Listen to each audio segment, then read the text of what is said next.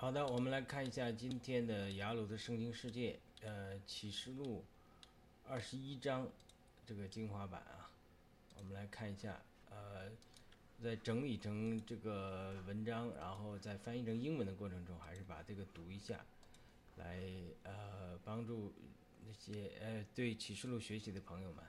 我们这是个精华版啊，我们来读一下，看看呃大家有什么呃这个反馈啊。我们启示录二十一章，呃，新耶路撒冷就是羔羊的妻和她美丽的展示，这个是很呃这个很久之前读启示录二十一章的时候，一点点感动记录下来，我没有整理，然后后来又把它整理了一下，所以它是呃之前读经那个一点感动。我们这一次读启示录还没读到二十一章。但是我们相信神会给我们更多的这种感动啊！这个，呃，我们的标题是“新耶路撒冷，就是羔羊的妻和的美丽的展示”。呃，今天在主要讲一个点，就是说，新耶路撒冷并不是新天新地的全部，它是一个精华版，一个就是生命成熟的这个早的一批人。那这这。这一批人呢，可能你可以说是得胜者也好，可以说是出熟的果子也好，等等等等，这是这一批人，他们是展示展示的。那我得到一个新的感动，但是感动不一定对，就是说他这个这是当然也是一个问题，就是新耶路撒冷它这个启示录二十一章讲它的尺寸多大多大，大概是从洛杉矶到达拉斯这个位置这么大，这么大小。那它这个大小会不会不断扩展？就是就是新耶路撒冷作为一个支撑所来讲。在新天新地的制胜所之后，它就是这么大了，就不再扩展了呢，还是会不断的扩展下去？就随着别人生命的成熟，不断的今天的制胜所，它不断扩展下去，对不对？而且呢，新天新地里除了新耶路撒冷之外，它还有很多的人居住在城，这个城外，城就这么小，城外就列国，列国有万民。当然，在城外还有火湖，这个火湖呢？他这些人，他是在那里展览的，给人警示的。这个一会儿我会提到旧约这个经文，讲到这个神说，这个城外这些火狐的人要在虫呃不虫火不灭的火不灭的虫里受苦，以色列人将来要出去城外观看这些，作为他的背弃神的人的一些警示吧。那么呃，其他。洗净袍子的人，但是呢，生命没有成熟到穿细麻衣的人，他是可以由权柄进城，进到新耶路撒冷城里，吃吃生命树的果子啊，吃树上的叶子，医治万民啊。但是他不能住在那里，而住在新耶路撒冷的人，是一批一批已经被神的荣耀充满，然后呢，这个神的光充满，成为神的。光神的这个丰满，这个至圣所的一部分，他们就与神同居的一部分。那么这这个点是非常有意思的。呃，我们一会儿再仔仔细再分析啊，就是说他这里是说，呃，如果你这个今生。如果说将来这个新耶路撒冷还可以不断扩大，那当然人还有进步的空间，这个也是我希望的。但是如果新耶路撒冷就是这么大小，不再扩展了，其他人就没机会进入新耶路撒冷城里住了。新耶路撒冷城就这么大，房子就盖了这么多，盖好之后就这些人居住，那其他人进不来了。那你今生为主殉道也好，为主受苦也好，或者说为主服侍奉献也好。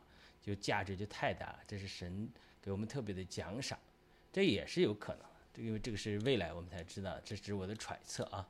好的，我们读一下，然后来呃稍微解释一下。读启示录二一章得到一个感动，就新耶路撒冷是天堂的一部分，新天新地的部分，它不是全部，就好像洛杉矶是美国一样，对吧？美国并不是只是洛杉矶，美国比洛杉矶要大，对不对？就说为了帮帮助你理解这种。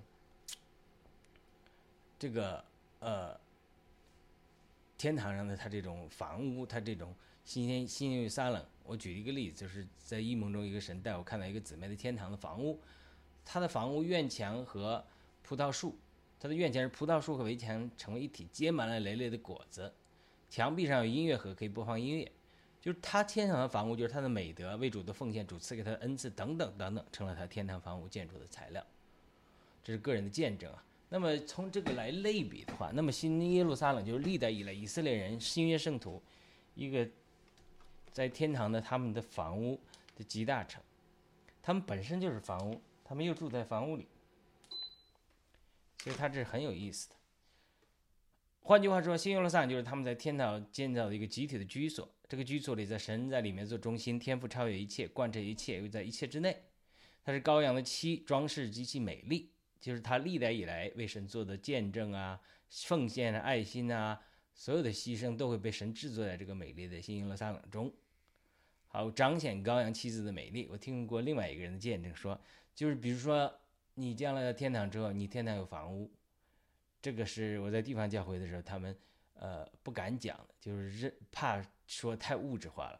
那么神多次在灵里体会到天堂之后，看到天堂的确有建筑、有房屋、有物质的一面，不是一个纯属灵的空间，像一层纸一样，或者在空中，呃，一个一个一个那个空间。它天堂是在地球北极多多多多多多远之外的一个更大的星球，这里面有建筑，像地像地球一样，比地球大很多。它有各种的建筑，各种的生活，有餐厅，有饭馆，有什么的地上一切美好的事物，天堂都有。它有物质的一面。地方教会过分属灵化之后，他不承认有物质的一面，或不敢讲。但是主在天堂异梦里启示我这些东西，就打破了我过去受到教的这个限制。他不是他地方教会讲属灵的一面，他是对的。生我要追求生命，不能光追求外面物质上上天堂得这个物质的一面。而是呢，属灵的一面要成为神与我们的彼此的居所、彼此交通的所在，他这个也是对的。但是什么事都不能极端。那么听了另外一个见证，就是说，比如说你将来，呃，你曾经救助过一个孤儿，那么孤儿他到天堂上之后，他就会把他的，呃，对你的感谢制作成一个纪念品啊，这个纪念品啊就会放在你房子挂在墙上啊，就是说就是你所，他只举这个例子，就只一个例子，就是就是你所在地上做的。为主做的工作也好，为主做的牺牲也好，在天堂上都会在你的房屋里显现出来。就是比如你曾经帮帮助一个孤儿，这个孤儿他是有绘画的天才，对吧？他可以绘画一幅画，他就是送送给正在天堂上给你建造房屋的这个建筑队，然后呢挂在你的墙上。等你到天堂的时候，你会发现说，哦，我的房屋里居然有某个人送我的一幅画，而这个是当年你帮助了某一个人，你都不知道，而这个人感谢你。放在你的房屋里的，就这是我听到一个天堂见证里讲，所以它是非常有可能，就是说你为主所做的贡献，最后成为你新耶路撒冷彰显和居所中的一部分。这个居所就神作中心，天赋超越一切，贯彻一切，又在一切之内。当然，神和羔羊是在一起，我们是羔羊的妻，装饰极其美丽。就你历代以来为神所做的见证、奉献、爱心，都会被神制作在这个美丽的新耶路撒冷中，好彰显羔羊的妻子的美丽。就好像彼得所说的，装饰他的不是金银等首饰，而是比金银更不能朽坏的内里的美德做成更美丽的装饰，是比前三章三至四节所说的。所以他这里，呃，的确，呃，的确是有提到这个新新娘的装饰，但是他有了新娘，有了婚宴，他不是说结婚之后不过日子了，不是说天。没有其他生活，也不是说天堂没有其他的东西了，只有新耶路撒冷。不是新耶路撒冷之外，还有新天新地很大的地方。但是圣经只描述到这里，因为你到了天堂要度过永世，不可能要把永世中什么干什么都描绘出来。新耶路撒冷只是新天新地的一部分，是羔羊的气和美丽的展示，而新天新地的内内容还有更多的东西。所以这个天堂见证啊，它只是管中窥豹，让我们看见。我最近在整理我的天堂见证这个书籍，英文呢，我。我写作出来，它就是这些经历让我打开我灵里的这种想象力的限制，能够去更好的理解启示录。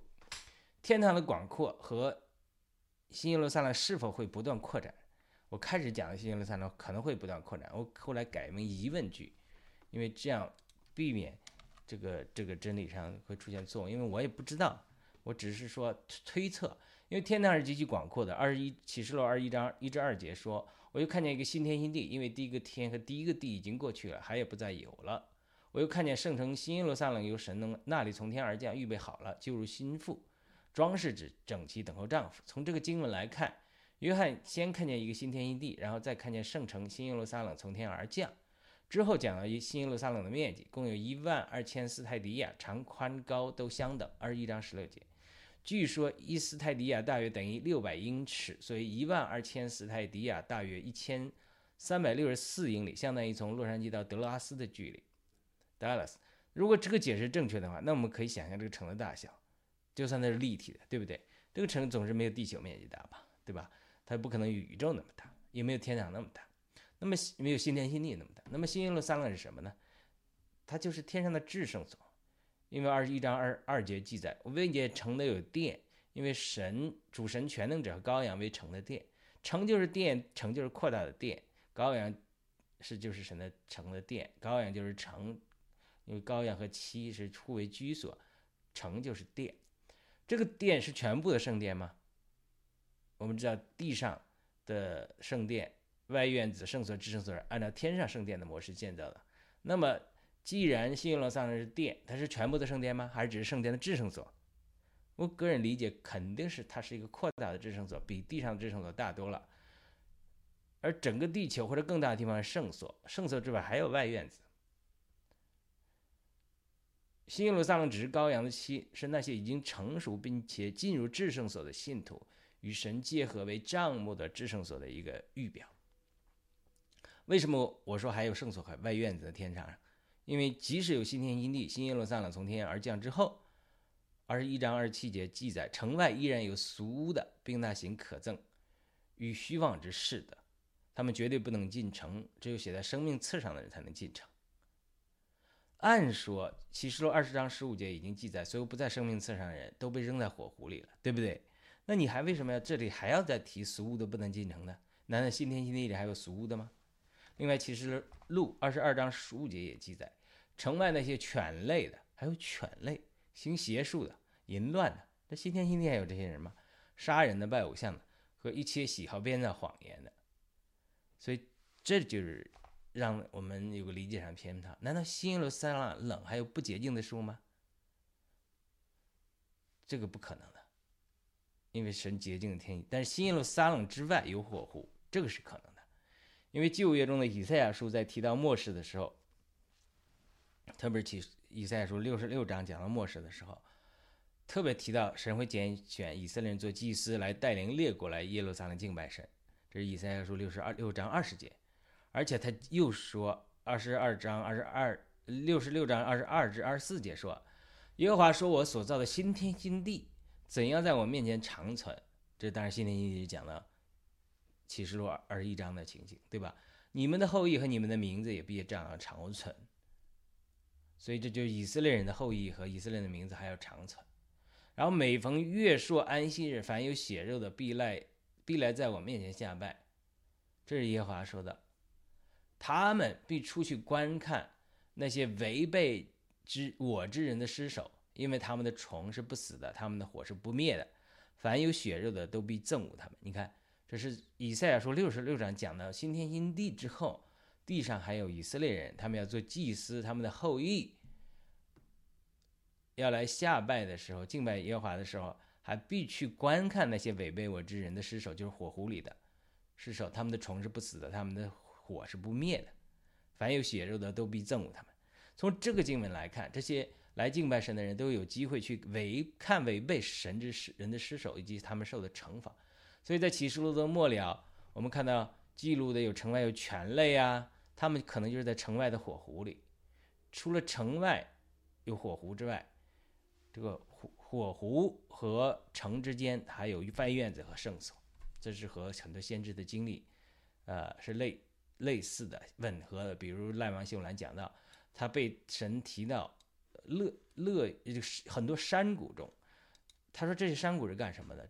里面看到很多中国人，呃，灵魂居住在那里。主就告诉他说，这些山谷是居于乐园当然乐园乐园是天堂的边缘，乐园和地狱之间，在这个山谷里面，很住很多山谷里面住的人，将来呢会受到审判，一部分人进入乐园，一部分人进入地狱，所以他这个山谷里面，这是这种近代，这不是一个人讲，近代很多我我有至少好三次被被提到山谷里的经历，就是山谷里面是关押灵魂的地方，他有些人他不在乐园，他在乐园的边缘。他是乐园和天地狱之间，他有过渡地带，因为神白色大宝座的审判之后，才有有些人进入永生，有些人进入呃火湖，对不对？啊，而且启示录提到，在二十二章二节，生命树上的叶子是为医治万民。那再我们再来解释，如果我们到了天堂了，对不对？比如说我们一基督徒都盼望得着树灵的复活的身体，那不会生病了。那你为什么要吃生命树的叶子得到医治呢？对不对？这里有没有一种可能，就新耶路撒冷只是一个至圣所一样的场所，在新天新地中，还有一些人没下地狱，但是却需要一段程度的管教或者圣别的时间来继续学习和进步呢，对不对？就是我们得着了复活的身体，是不是有些人他还在这个过程之中？我觉得这个是有可能的。根据我们圣经的解释以及很多先知性的经历和启示，这是有可能的。就是新耶路撒冷可能是至圣所，至圣所外面有圣所，圣所外面外院子，外院子可能再往外，就是呃，比如说乐园可能是在外院子里面，对不对？就是一个人，比如说临死得救了，他得救了，他生命没被圣别啊，他只能住在外院子里面，就是乐园里，他在乐园里，他要受教导，对不对？这个呃，未来王修兰的书中也讲到，进到乐园里的时候，每家每户有一个天使教导他们读圣经。我也被灵被提到乐园了一次，看到中国人在那里读圣经，继续学习。这些人是生前没有得救或者没有接触过福音的，是按照我们良心审判，会继续给他们有机会学习和进步。而在新天新地中，虽然新耶路撒冷是中心，但不是全部。在一些异梦里，神带我到一些山谷中，见到一些居住在那里的中国人的灵魂。他们是在黑暗里，但却不是在地狱里。我相信这些灵魂。我讲过有三层的经历：山谷上面的有房子，有有有有有有生活；中间的有雪，房子很小；底下的也有人居住，都很越越来越黑暗，但不是在地狱里。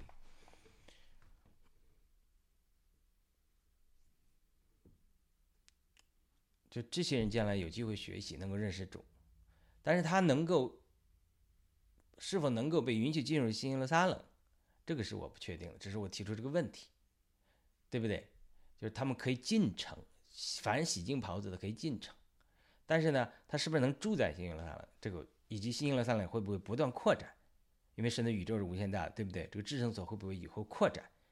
启示录描述的新耶路撒冷大这个大小，它将来是一成不变的呢，还是说可以不断延展？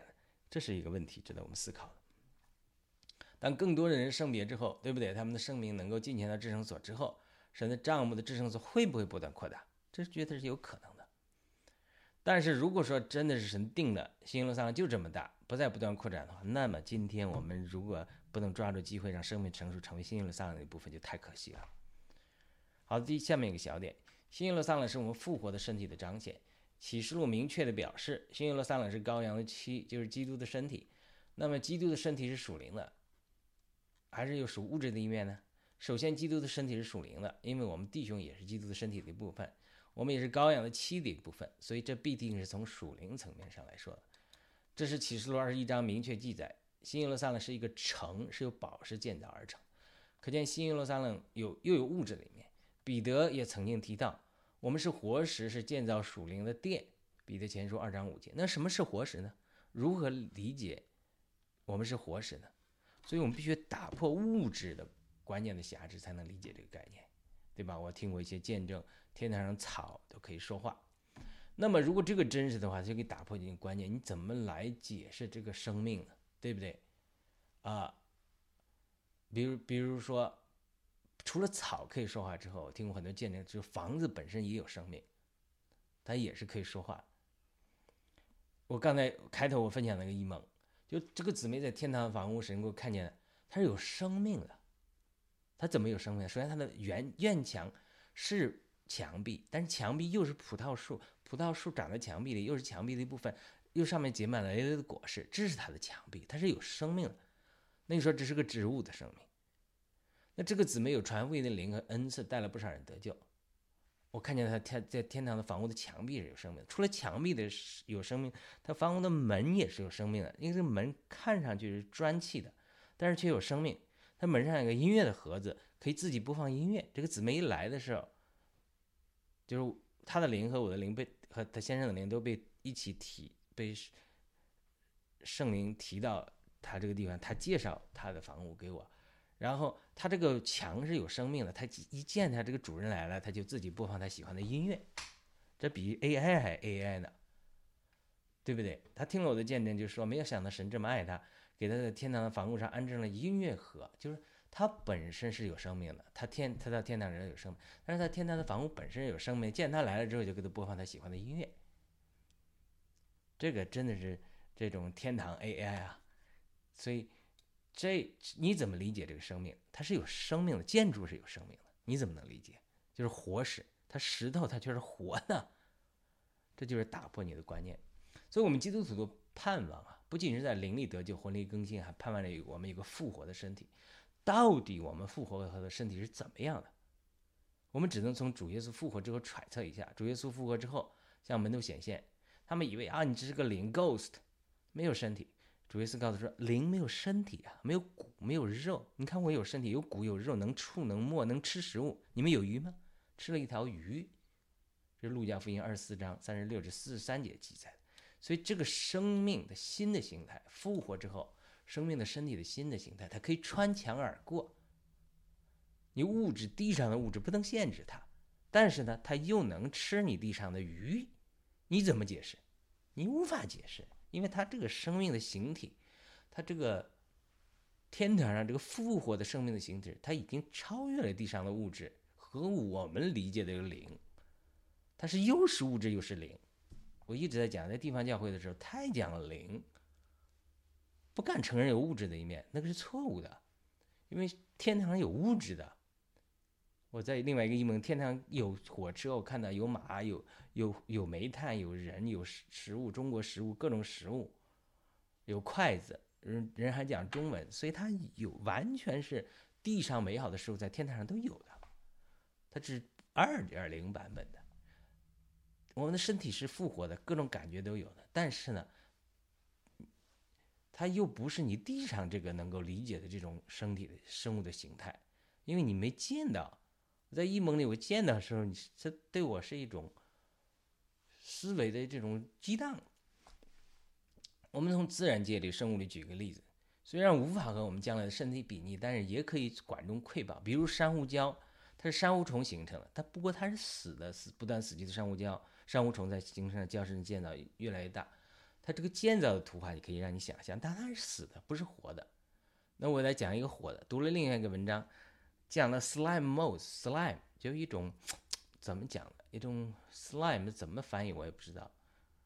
它这种一种很小的一种生物体，它不但可以单独生长，他们讲的这个文章，它可以彼此连接，长在一起，又是一个个体，沟通跟彼此可以沟通信息，组成各种模型，或做成一个蘑菇的形状啊。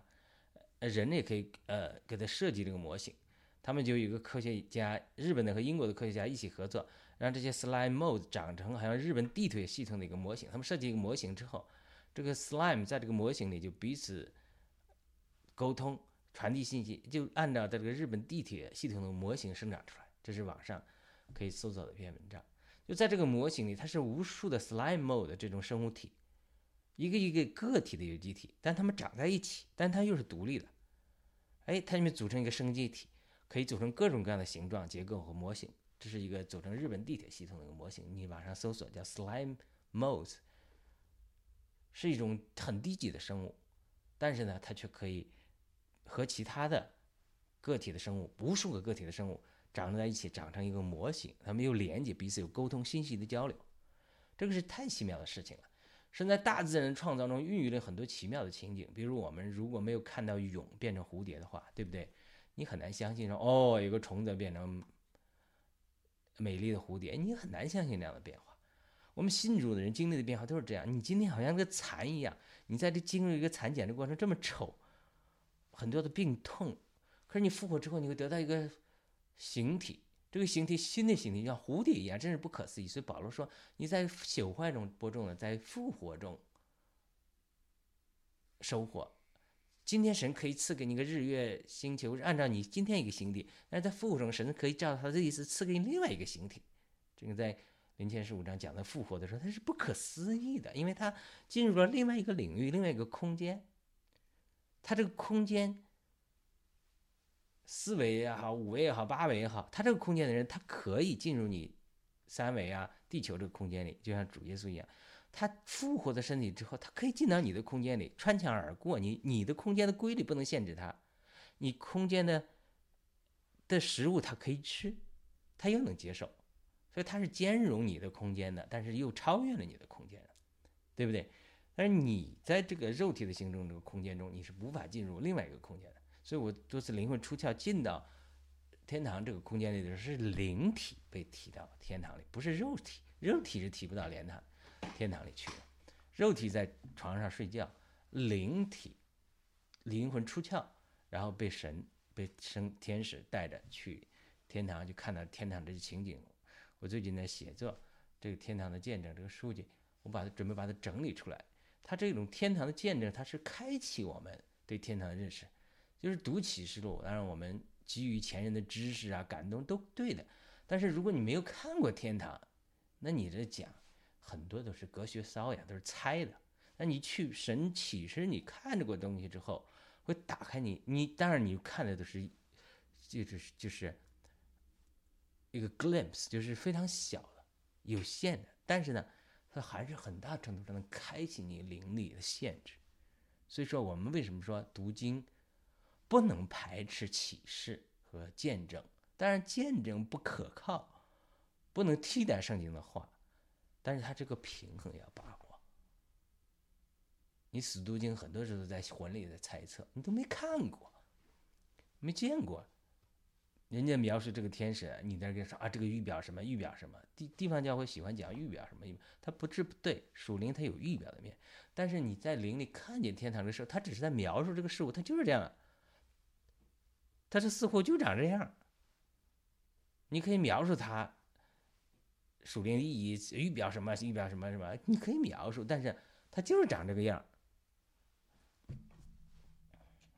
全身是盐呢？六个翅膀啊，等等，它就是这样长这个样，所以呢，我们要呃平衡启示和神的话语。他很多人讲啊，你不能有圣经话语之外，你你有其他感动，否则你就违反圣经。不是的，它英文来讲一个 non-biblical 和 extra-biblical。non-biblical 就不符合圣经的原则，extra-biblical 就是它虽然圣经没有记载，但是呢，它是符合圣经的原则，神界的感动启示。它不是要替代圣经，而是呢补足圣经。圣经给我们就好像我多次讲，像宪法一样。但是宪法出台之后，不是说不可以有律法，不可以有神的启示，不可以根据新的情况来新的情况来针对新的律法提出，它是它是不一样的。我也多次讲过，圣经就好像我们学驾车的驾驶手册。但是呢，神的启示有的时候就像教练一样，他有的时候个体的对你有不同的引领，他是这样。所以这个新耶路撒冷就是我们复活之后身体的一个彰显。我们个人复活之后肯定是一个个一个个体，因为主耶稣说我们复活之后就像天使一样不娶不嫁。马太福音二十二章三十节，这句话可以让我们确信我们依然是一个个体，我们不会失去自己，我们甚至不会因为曾经嫁给谁或娶了谁失去个体。我们是一个个体，是一个自己，但是我们又是活石，又建造在一起，对不对？像那个 slime molds 一样，它可以建造在一起。我们如何建造在一起呢？是我们胳我的胳膊长在他的胳肩膀上面？不是的，你还是一个个体，但是个体之间却有这个毛孔啊，这个生命啊，这个流通啊，这个灵的流通啊，灵里的流通啊，建造是借着灵里面的生命把我们建造连接在一起。不是你的胳膊长在他的呃肩膀上，不是你的手指长在他的手上，你是个个体，是个体，但个体个体之间它却有有连接。天赋是超越一切，贯彻一切，又在一切之内。以弗所书四章六节，这个贯彻我们、连接我们，就是天赋，借着子，借着圣灵居住在我们里面。这个是不可见的。这个建造显出的样子，是描绘在启示录二一章二二二章里。那么在新耶路撒冷，我们居住在这个神这个建筑或者帐幕里，我们又是这个建筑或者帐幕的一部分。我们住在城里，我们又是城的一部分。这个实在是个奥秘，我无法完全用语言来描述这个事实。只是我再回到我之前分享的异梦中看到一个姊妹的天堂的房屋的见证，它就是这样。它房屋壁、房屋的墙壁是有生命的，它是葡萄树。和墙是一体，又是墙的形状，又是葡萄树，又是结满了果子，它至少这是植物的生命，对不对？这个房屋又是墙壁，又是他房屋的，也是他的部分，因为他传福音的人，他累累的果实长满了这个葡萄树，是他生命的果子。同时，这个葡萄树是栽培的人是天赋，葡萄树是主，我们是枝子，它又是扎根于神，又是神的建筑的一部分，这个太奇妙了。我只能说，新耶路撒冷就是我们复活之后，复活着身体之后，身体连接起来一个奇妙的彰显。我们是一个一个个体，但是我们在一起，我们就彰显为新耶路撒冷神和羔羊的宝座在其中。好了，最后一个小点，新耶路撒冷就是羔羊的妻和它美丽的展示。启示录二十二章十一节讲到，这个城中有神的荣耀，因为新耶路撒冷就是羔羊的妻，是一帮被神的荣耀充满的信徒，他们身上彰显着神的荣耀。我们是神荣耀的器皿，我们被造呢是要充满神的荣耀的。因此，当教会啊作为建造为新耶路撒冷之后，就自然充满了神的荣耀。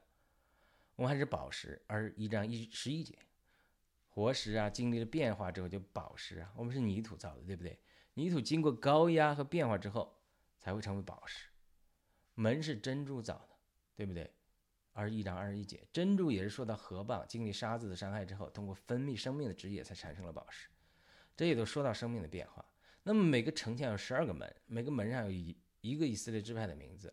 二一章十二节，城墙的根基上有十二个使徒的名字。二一章十四节，以色列人和新约的教会借着耶稣基督这个房角石连在一起，长成在主里的圣殿。这是以弗所说二章二十至二十一节。这是神的心腹对宇宙之美丽的展示。如果我们展示一样东西的话，没有观众，那你这个展示就失去意义了。观众是谁呀？就神的一切受造之物，包括天上的、地上的、地底下的。空中的等等等等，天使、人、生物等等动物，除了新耶路撒冷这个至圣所之外，它一定还有外面的圣所和外院子。在外院子之外，一定有火湖。当然，新耶路撒冷这个城，它不需要日月光照，因为神的荣、神的荣耀光照。二十一章二十四节，好像今天世界需要日月光照一样，将来的世界可能只需要新耶路撒冷的光照。这是我的猜测啊，也许还有。日月光照照在住在山谷里面的人，我就不知道了。因为神的光给人带来生命、温暖和需要一的一切生命的滋养。换句话说，我们或许成了这个太阳的一部分。怪不得箴言四章十八节说：“一人的路好像黎明的光，越照越明，直到日午。”启示录二十一章二十五至二十七节说：“城门百昼总不关闭，就是新约了三个城，在那里原没有黑夜，那里没有黑夜，对不对？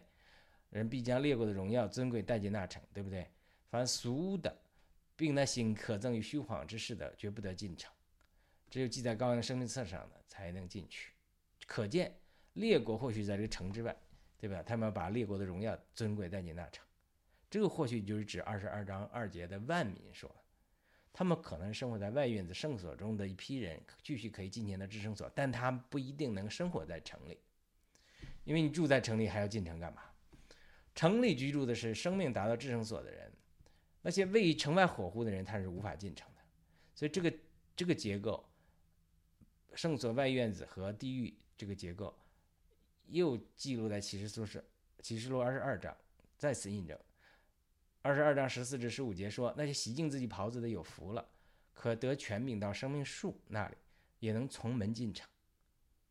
这些洗净袍子的人，就是得到主耶稣宝血救赎，但他们生命不一定达到了心腹在十九章解的穿明亮的洁净的细麻衣的地步。他们不是住在城里，否则如果住在城里的话，就没有谈什么有权柄进城了，对不对？但是什么是没有权柄进城的人？就是那些城外有些犬类行邪术的、淫乱的、杀人的、拜偶像的和一切喜好编造谎言，这些人是我猜测是在火湖里的人，他们是不能进城。生命是不同程度的，所以，如果新耶路撒冷不是不断扩展的，我希望它是不断扩展，将来人还有机会进入新耶路撒冷，到天堂之后啊。但是如果新耶路撒冷不能是不断扩展，就是这个这么大小的话，那我们今天在地上真的是应该抓紧机会爱主和为主牺牲，就我们还有机会成为圣城新耶路撒冷的一部分。大家基督徒真的应该看见这个图画，不要再浪费地上的时间和将机会，不要爱世界和世界上的事，否则。有的时候，我们虽然能进入天堂，对吧？或或者说，呃，保罗说的，你们虽这些人虽然能得救，但是要经过火焰，你的工程、牧草、合掘的工程都要被烧毁。就是你建造的不是新耶路撒冷的一部分，你不能进入新耶路撒冷。这个是有可能。主也说，你要在我名里赶鬼，他说主啊主啊的，我不一定我不认识你。这个是有争议的。有的人说他没有得救，那有的人说他是得救了，但他的建造不能进入新耶路撒冷。神不承认他们进入新耶路撒冷，所以圣经中讲，在黑暗中外出切齿，不一定是在地狱的黑暗里，而是有可能是在新耶路撒冷城外不够光明的地方。好的，感谢您收听收看我们今天的亚鲁圣经世界，我们欢迎您点赞、转发、评论，呃，帮助我们传播主的话语。今天。我们的节目就到这里，我们下次再会。